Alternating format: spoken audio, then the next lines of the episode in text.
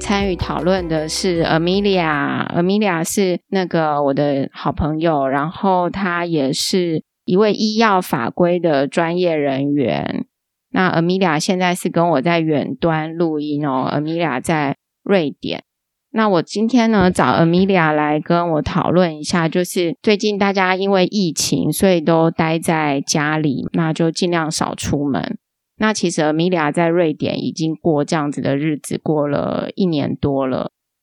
然后，嗯、因为其实也因为疫情，我们都比较不太能出去买东西，然后大家开始用 Uber 或是 Foodpanda 这些东西来，就是叫这个食物啊，或者是买菜。所以，我们今天要讨论，就是找 Amelia 来讨论，然后分享一下这样子的一个新的生活模式，就是我们大家尽量不要出门的这一种生活模式呢，会产生什么样的一个新的经济或者新的商业机会？那 Amelia，你要先跟大家介绍一下吗？大家好，新的经济的那个模式或者新的服务啊。在疫情底下，其实它会奠基在原本我们的这个社会里面就有什么样子的呃 infrastructure 在里面。比如说，如果在远距上面要做什么新的服务，它会很重要依赖在网络，然后网络的速度，然后还有其他的这个呃软体的专业的人才。我觉得今天我们应该可以提到很多，因为刚好我住在瑞典。瑞典是一个嗯，资讯科技或者是它在软体人才的那个呃聚集上面，瑞典算是欧洲的其中一个蛮重要的据点，所以我们可以看到有一些服务出来，他们不见得是疫情之前从来不存在的，但是他们在疫情之后，他们有可能是发展了新的服务项目，或者他们因为疫情然后改变了大家的生活，所以他们的业务变得更蓬勃。哎，你提这个就是新的这个呃网络啊，网络速度这个，我就想到一个，就是像我之前都会去那个传统市场买菜嘛，然后因为疫情之后，就是很多市场都被公布是足迹的热区，所以我就尽量不去了。嗯、然后我就在想说，因为我们去市场啊，就是会找找零钱嘛，然后那个零钱就一定会摸到。然后就比较容易会被传染。那我记得我之前在电视上有看过，就是介绍瑞典的这个不用零零钱的方式，就是他们有就是线上支付还是什么，去哪里几乎都不用拿零钱出来。这个东西在现在这个时间点是不是就有有帮助？没有错，呃，瑞典本来就已经接近无现金了。那我觉得。比如说，你刚刚提到那个去购买新鲜的蔬菜、水果等等。那如果说现在利用原本就已经几乎是无现金支付，所以即使我在路边跟一个出来摆摊子卖那个新鲜刚摘下来的草莓等等这样子，或者只是说，呃，有的人可以自己把他做出来的那个他的呃产品拿出来卖。像这样子，其实就算它不是一个长期存在的大的店家，它也可以使用第一个呃线上的刷卡，第二个是瑞典有一个系统，它有一点像是我们的接口支付这样子，所以它可以是我一个个人对一个公司，我对他直接用网络付钱，那或者是有它有点像 Line Pay，但是它也有可能是我是一个个人，然后。卖我东西的这一个人，他也是一个个人，那我们两个人就可以直接做线上支付。它有一点像是那个呃中国的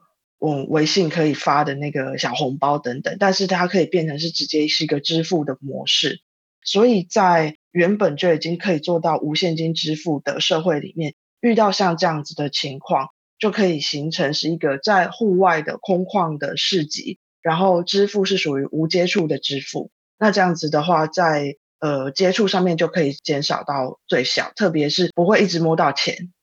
那这个东西也是一定要有网路嘛，对不对？就是他比如说在空旷的地方，他摆了一个市集，或者是说在家里，因为我是感觉说，如果本来这些商家就已经有这样子就是线上支付的呃系统，就是他们已经有登记了，嗯，现在在这个时间点，他要从店面。直接变成网络电商就会很快，对不对？对，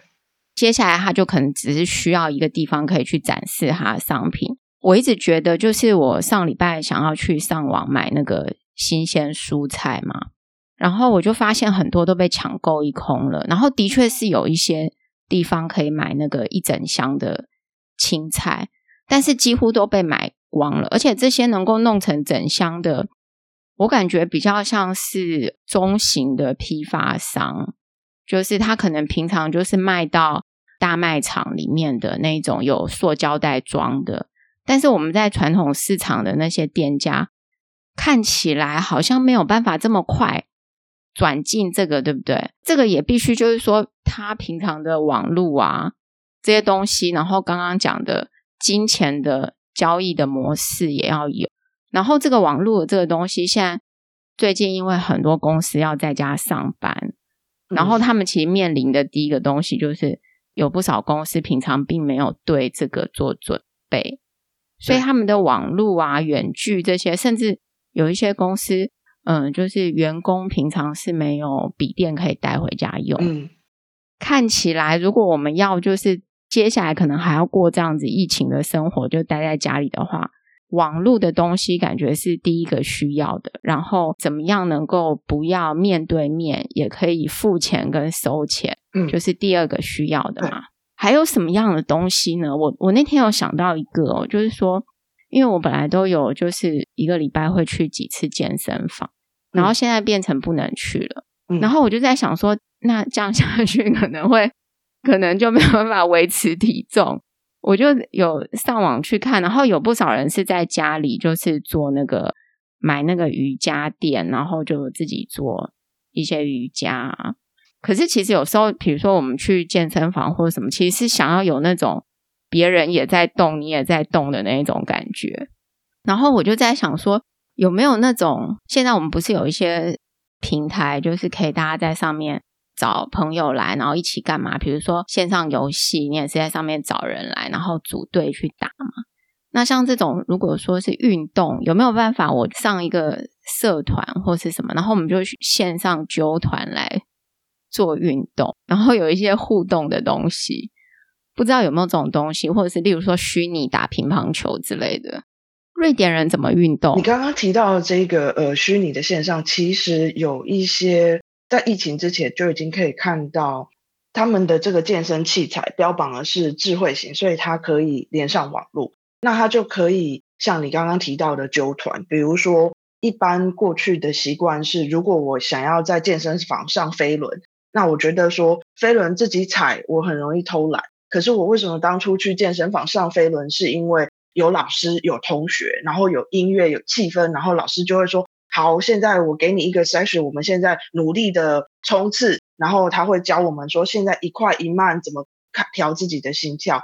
当初我们在健身房想要上课的这个体验，这个感受，其实在疫情之前就已经有呃做器材的这个呃厂商他出来，那他标榜的是说，我让这一台机器是可以你放在家里面踩飞轮，可是你要上课或者是说你要那个。有音乐，然后有指有专业的指导，是可以透过远距达成。那它原本的用意是说，请大家不要再觉得说我懒得去健身房。当你可以把一台机器放在家里面，然后你一连上网，呃，你的老师、同学、你的专业教练就可以连上的时候，就没有理由来来偷懒。所以他本来就有机会是可以这样做。那等到到疫情的时候，现在是变成说不适合去健身房群聚了，所以。我觉得他可以看到有一些人还是希望可以到健身房的，他们有可能走这个选择，就是我买智慧型的健身器材。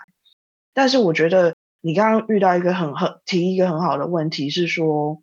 我们原本到健身房的目的是什么？那瑞典人要了什么？其实有很大一个目的是为了跟人互动，所以这个也是一个问题，就是说在瑞典其实健身房。很少能够真正关闭起来，因为人们觉得说，我去健身房不是只是为了要流一场汗，要去运动。因为如果我要这样子的话，我可以在家，我可以从我们家里面去外面跑一圈。为什么我要到健身房？是因为我想要有人际互动。我觉得这其实是所有我们今天讨论的议题里面哦，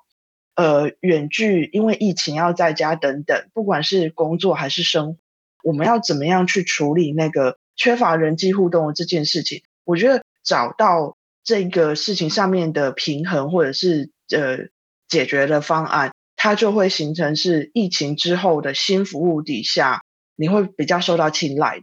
因为我们刚刚已经提到，你可以用科技去解决很多问题，但是还有一个问题是，那个人际互动，你要怎么样让大家觉得说，哎，跟我以前疫情前可以人与人接触之间，我觉得感觉差异不大。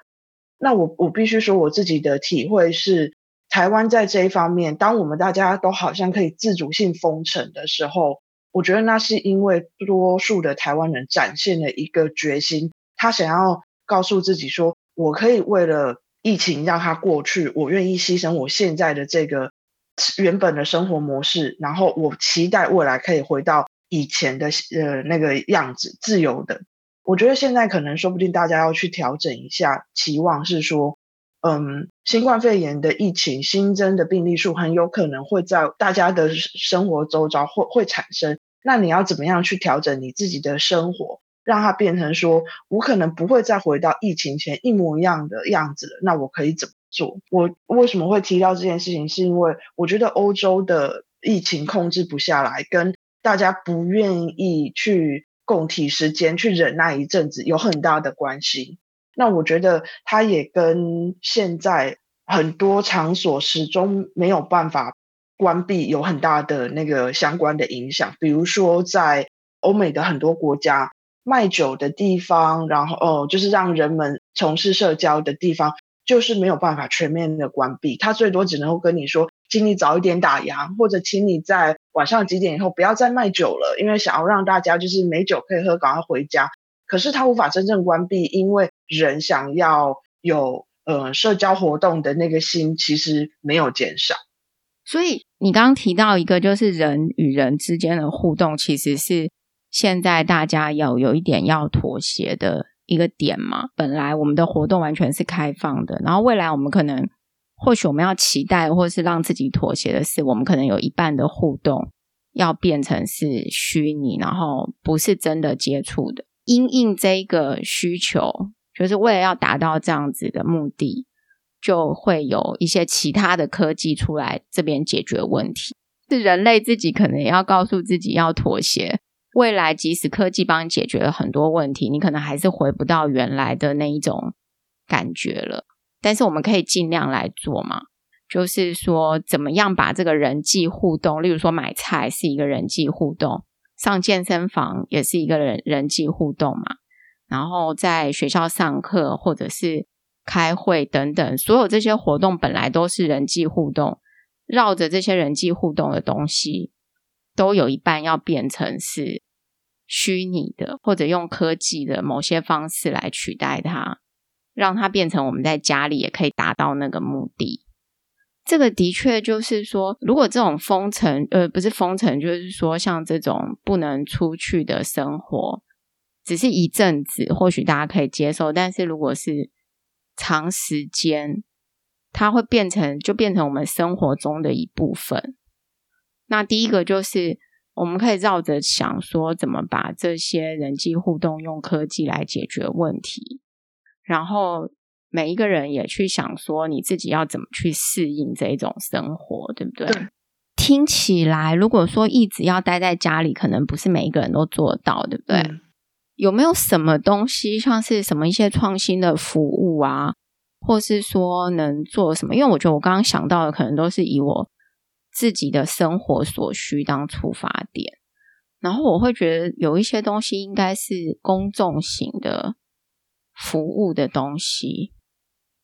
举一个例子，我觉得有一点难，比如说像现在看病啊，他们就说：“诶，那我们可以用远距在线上跟医生看病嘛？”但是有一些东西很难，例如说像现在那个长照，或者是说到那个居家去做复健，嗯。就很难远距，诶，就是变成说你，你你假设你这个患者他是可以自己运动的，那你可能可以给他一个录影带或什么的影片，他可以上 YouTube 看啊，然后就做运动。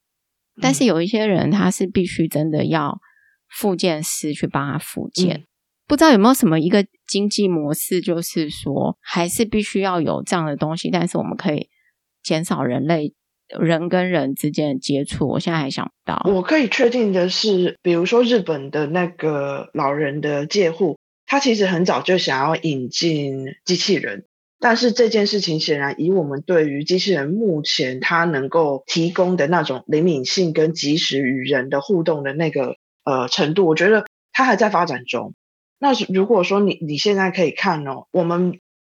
必须要第一个去调整。有我我觉得很多台湾人说不定不容易去接受，说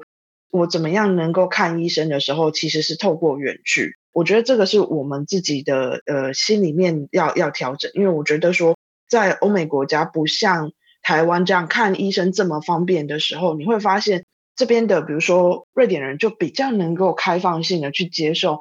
如果有一个服务，它是让我用手机的 App 就可以预约到医生，看到医生，跟医生谈到话，哇，这个就很棒了。因为在现实生活中，本来在疫情前后都一样，就是呃，看医生并不是一件容易的事。这是某一个程度，我们可以去想象某一些的医疗服务是否可以转为线上。那有其中一些最明显的是关于那个呃，智商或者是心理的治疗。那但是你刚刚也提一个，是说如果有一些是真的就很需要实际有人去看，现在瑞典的情况其实是只能够增加呃感控的措施。那像比如说我现在住的地方，我的隔壁的邻居，他就是一位独居的老人家。那他前一阵子出门散步的时候不小心滑倒，他摔断腿，那他就从变成一个本来只要每一个礼拜有好几次。由国家派的那个照护的人去帮他看一下他的家庭的情况，然后如果说呃有什么身体的状况，帮他检查一下。他摔断腿之后，他就会变成说他在家里面他没有办法自己呃生活自理的时候，国家的派的这个照护员必须要更密集的来访他。但是这个时候也是疫情的情况底下，就是他们会选择。只有固定的几个人，然后轮班，然后每一次去之前都要有感染控制的这个措施，因为这个呃老太太她需要有人去家里面照顾她，可是她也很冒着一个风险，是她不能够被感染。所以像这样子，其实目前没有一个很好的替代的方案。比如说我们刚刚提到说，家里面就算可以改成无障碍的设施，可是如果说不良于行，需要复健。目前我们的机器人还跟不上的时候，就只能够有人，然后透过良好的感控的措施来提供协助。你刚刚讲这个，我突然想到一件事情，所以这个东西就是刚刚讲的这机器人，这个有一点像是可以说它是一个取代。人的一个界面，本来我这个人要到现场去操作，现在变成另外一个东西帮我去现场操作，就好像我我在台中住过一个旅馆，它就是有那种，就是你可以叫矿泉水啊，叫什么，它就是有一个类似小的有轮子的机器，会自己坐电梯，然后送到你的房门口嘛。是，现在也有，就是说这种东西可以进到。隔离房里面啊，然后就可以帮嗯患者，就是病患量血压呀，或做一些本来我们需要派一个人进去做的事情。看起来有机会做到这样，就是派别人进去，就好像是在战争的时候，他们也是有开发一些东西，先弄一个机器人，然后到战地里面去干嘛做探勘，弄一些照片，传一些东西回来，有点类似像这样子，但是。刚刚讲的这个，就是说它就有点硬体的东西，所以我们刚刚讨论到的有一一些是比较网络性、网络这个东西，因为现在刚刚讨论这些东西，所有东西都要靠网络，对，所以要建基在网络之下，然后有比较软体性的东西，就是像付钱啊、金融这些，然后也有嗯、呃、系统性的东西，就是怎么样能够把，例如说这些摊商给连接起来。然后或者是健身真的这个运动，除了可以上去就是智慧型的健身器材，我一直想说，我有看过在那个展览，我有看过，它是可以上去看做运动，可以加入他的 program。但是我比较想要的是说，我可以在上面揪团嘛，比如说我可以就是可能找不认识的人，然后我就说，哎，我们今天晚上九点大家来运动这样子。嗯，不知道有没有这一种？这个就是比较软体，然后系统性要网络的东西。然后最后一个就是刚刚刚讲的那个，就是讲到比较硬体界面的东西，就是有了软体，然后有一些事情光只有软体还是不行，还是要有硬体的东西来当这个界面。所以这样看起来，我们现在如果有新的东西要开发，好像可以建基在刚刚讨论的这几个东西当做一个核心去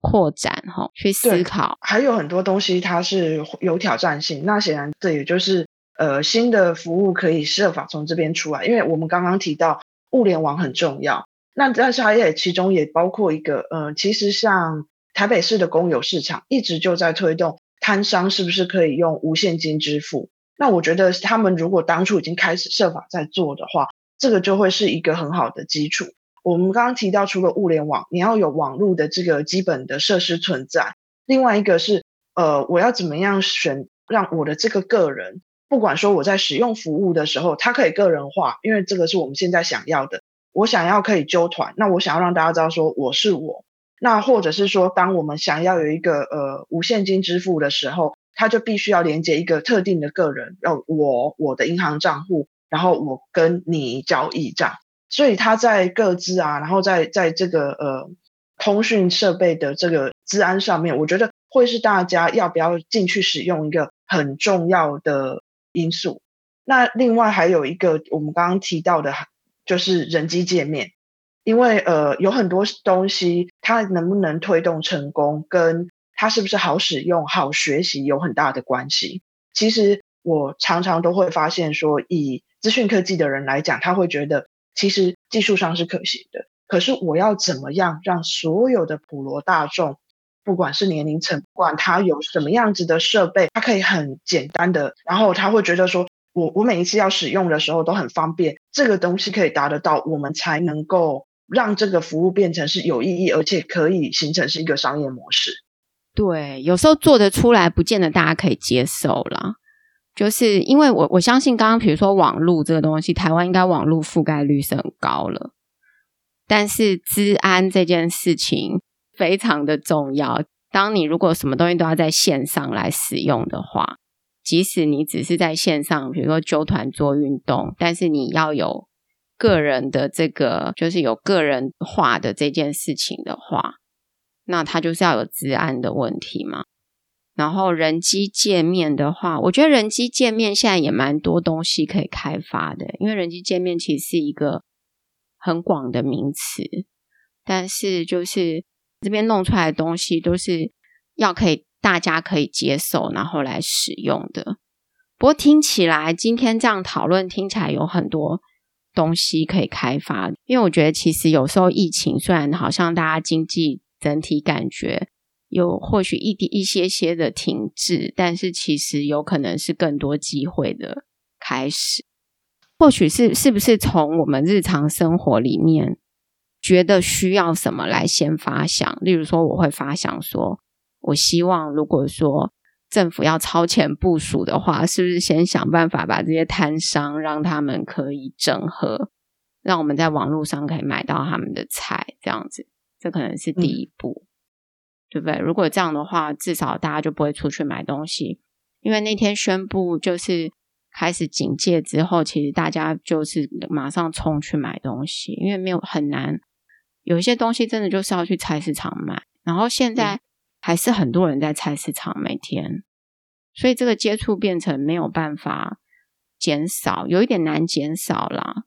我觉得这个可能是第一步可以做的，然后。接下来可以再想一想，可以开发什么东西？这样。你刚刚讲到的那个菜市场啊，然后还有它的群聚，其实它反映了很多的面向，都是我们刚刚提到的。第一个，人们想要有实际与人的交际；第二个，如果现金支付它目前还不成熟的话，我它在这样子的交际的这个菜市场买菜里面，就很容易有很多接触。虽然我们是应该可以避。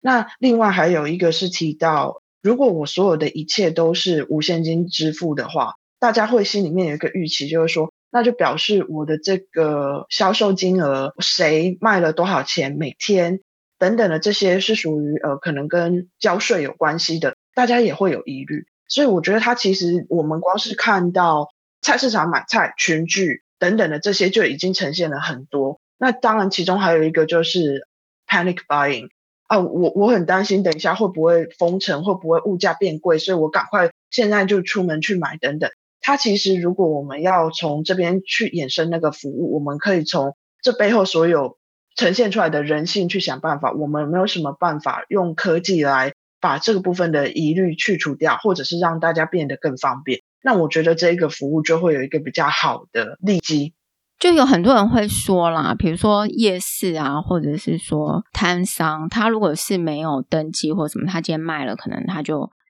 没有税金的问题。嗯，所以像我们如果教他们转型，可能很多人会不愿意嘛，因为这变成是一个很现实的 问题，要怎么去处理它？还有买菜这件事情哦，我我突然想到，刚刚就是讲这个菜市场这些东西，你刚刚有提到，就是说很多人其实，我我在想，其实很多人去逛菜市场，他并不是真的要买东西，就跟上健身房一样，他只是就是想要人跟人之间的。一个互动，我就想到之前不是那个庙会吗？就是妈祖的那个绕境的问题，新闻就有一个说有一个人，他就是本来长期住在美国，然后他回来台湾，他一直想要参加绕境，但是因为疫情嘛，所以他就他说他之前在美国的时候，他没有办法回来台湾绕境，他就在美国做虚拟绕境，然后他就在。他 就用一个那个那个把那个就是看着那个电视的那个即时转播，然后把它投射在墙壁上，然后他就在家里放一个桌子，然后人家要那个什么弄给我卡的时候啊，他就从他们家桌子下面转过去。他也在家里戴那个斗笠啊，然后穿的那个就是全身就是一副绕境的装备，就有一点是虚拟的啦。我就想到说，买菜这件事情有没有办法做成这样？例如说，这个摊商现在全部变成虚拟的，好像我今天要去买菜，其实就是一个虚拟的 game。然后我进去之后，我就选这个选这个，然后商家可以把他的菜可能都用一个图什么的就放出来，这样子。这个就是在增进现在现有的，比如说呃线上购物本来就有，可是线上购物怎么样增加体验？我觉得它就会。形成一个差异化，比如说，你可以真的让我看到菜，虽然说我跟你坐在不同的地方，所以我们减少了接触，可是我就是想要看一下菜怎么样，我就是想要跟这个菜贩互动一下。这件事情其实很明显的出现在那个呃看房子，因为其实大家在国外可以在家工作久了以后，都开始觉得说，我想换房子，我想换到一个大一点的地方，我想换到一个不再这么市区的地方，因为反正。呃，远距工作的话，那我就想要住到远离城市的。那这个看房子的需求很明显，在瑞典形成的一个情况就是，原本房价最高的集中在接近呃大城市，因为工作机会多，然后是属于户型比较小的，原因是因为单价比较高，所以大家的呃容易追高的就是接近市区的小一点的公寓。那在呃。疫情爆发之后，瑞典曾经大家都预测说，这下房市会很萎缩了，因为大家不敢花钱了。但是经过了一阵子之后，大家发现说，哎呀，呃，在家工作是一个长期的趋势了之后，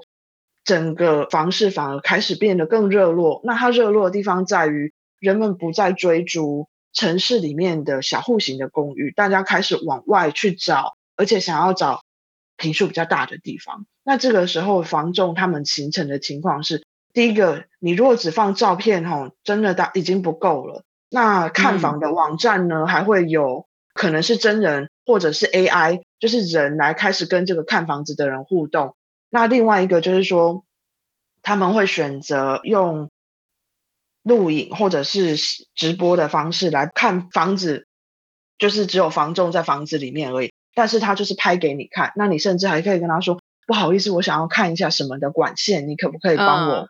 对，那像这样子就就有一个差异化出来，跟我平常在看房子的网页，我只能看照片就差很多。那甚至如果到最后，我觉得说我需要真的去那个地方看一下这个房子，那我可以跟房仲约的是属于我个人的时段，不群聚这样子来看房。所以它其实在科技上都可以做得到。在瑞典本来就是，如果你要竞标房子，一切本来就是都在线上完成。所以以刚刚这样子的模式，我觉得它可以从新的服务是在从你的生活需求出发，从你的生活里面怎么样可以满足原本你在做某一些商业行为的时候，你最想要的是什么？比如说我刚刚提到看房子的时候，我最想要看个很仔细啊。那我现在远距我没办法去看的时候，那我应该怎么做？就有人把这个服务的这个缺口补上，它就能够出来。我觉得这个看房子这个应该是蛮实用的哦，因为真的疫情期间，应该大家会蛮想要看房子的。只是说，如果我们平常去看房子啦，通常都是房仲会带我们介绍嘛。如果说现在变成房仲一个人在里面直播。那就是很多人一起在上面看嘛，所以我如果想要单独在跟他在上面看，就说我跟房仲，就只有我一个想要买的买家在看的话，房仲如果也可以不要出门的话，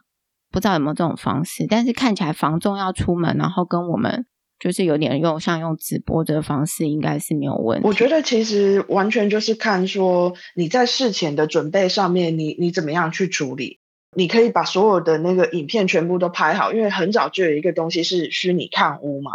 嗯，这个房仲他也都不出门了，那就变成说你事前所有大部分看房子的人会有的疑虑，你先把它拍好，你先把资料收集起来。我认为这都不是问题。那另外还有一个就是在呃瑞典，我很快就有发现，疫情刚起来的时候，房仲当时候非常担心房市会一蹶不振。可是等到我真的去接触房仲的时候，我会发现他们早就想好了。看房子的时候，即使是线上看房，他都可以跟可以跟这个有兴趣看房子的人约好，说某某某，我给你十五分钟，那我们两个人单独看房。那下一个十五分钟，我再约另外一组客户。所以这一些其实在科技上都是办得到的，只要是房仲这边跟客看想看房的客户这边都有好的设备可以看，其实都不会是问题。哎。这个看房这东西，因为我之前也常跑去看房，然后我也发现那个房仲的网站啊，他们的确有那种就是虚拟实境的影片，或者是你可以用滑鼠在上面转，然后房子就会动嘛。只是就是还是觉得没有去现场看来的好。但是刚刚讨论这菜场买菜跟看房，就是其实它核心就是我们怎么把。这个人的人这在这个互动上面的体验，能够做出跟原本，例如说只是购物网站或是房仲的网站那种平面式的宣传不一样的东西，对不对？诶，这个倒是可以做耶，这个东西比较软体系统上开发的东西，对不对？然后我觉得还有一个我们一直都可以碰触到的是一个信任的问题，比如说。我我想要看一下菜啊，那我想要挑我想要的那一把菜啊，或者是说房子上面你可以照片拍得很美，你可以那个虚拟看屋的这个呃影片拍得很好，可是我想要知道说，你我现在看到房子这么明亮，这个是你手机调过的，还是你是挑今天天气好的时候拍的，还是什么什么等等这些，我觉得跟。卖家的认证，甚至是买家的认证等等，这些都会有关系。它不只是在人与人之间的信任，而是说，今天如果是买菜，呃，我自己对品质的要求是我希望它新鲜。所以有的时候，如果我单纯在网络上下订，我不晓得它的菜会不会品质好。那这个是一个。呃，另外一个是，比如说看房子，我会觉得说，我不晓得它有没有利用科技，反而来没有让我看到实际真实的情况，那我应该怎么办？我觉得这一些其实都是让这个服务差异化的一个可以用心的点。或许我们讲到的这一些就没有完全的是新的创新，在疫情之前没有的服务，而是说你在服务底下可以怎么深化，会有不一样的体验。这个真的是疫情，就是去逼出这些服务，哎，就是因为真的，你如果是今天什么都可以得到的时候，你就。不会去想一些其他新的东西出来嘛？这样讨论起来，其实我们今天已经涵盖很多东西了，就是有网络，然后有软体，有系统，有硬体。那这些东西假设都建立起来了，就可以再把你建立起来的东西做一个差异化的呈现，去想说怎么样能够让人的体验体验能够更接近真实，或是大家习惯想要的东西。这样整个这样，其实如果说刚讨论这些东西，如果当做核心的话，其实蛮多东西可以想一想，能够开发。我同意。那我觉得还有一个是。我不一定一定要为了一个服务而去做一个程式，或者做一个 App，或者是发明一个新的，而是说我们先前有一堂常谈到是一个媒合的服务，也就是说，当这一个呃网页网站或者是 App，它只是把供跟需放出来，或者比如说就变成我是一个菜贩，那我现在本来这个呃买菜啊，然后挑菜啊，这些本来就是我的工作。那我希望可以在这个媒合平台上面，我能够服务的就是我附近的这个区，也就是我外送送得到的区。那是不是在这个媒合上面，可以就有人告诉我说，呃，在这个礼拜他想要买哪些哪些菜，我有一个大概的预想，那我可以去处理这个，然后我就可以透过这个媒合的服务，让我知道说我身为提供服务的人跟想要接收这个服务的人在哪里。那我们透过这个媒合起来之后。我就可以使用无接触的方式，我把你想要的菜放在你家，那我们不接触，我放在你家外面，然后呃我离开，那你的人的你人再出来接收等等的这一些，其实媒合也会是一个，媒合也是一个，对不对？就是要有一个平台，有一点像是现在外送那种，也是一种媒合的形式嘛，可以有更多媒合的平台出来。可能不只是外送这件事情了。这样听起来，其实疫情还是带给大家很多机会的嘛，对不对？如果以刚才讨论的这几个东西去想一下日常生活，或者是说大家现在待在家里，你觉得你除了担心疫情之外，你可能在生活上的不方便遇到什么瓶颈？那我们是不是也可以想一想？有什么方法来改善它？这样子，这就会很是一个很好的产品开发的，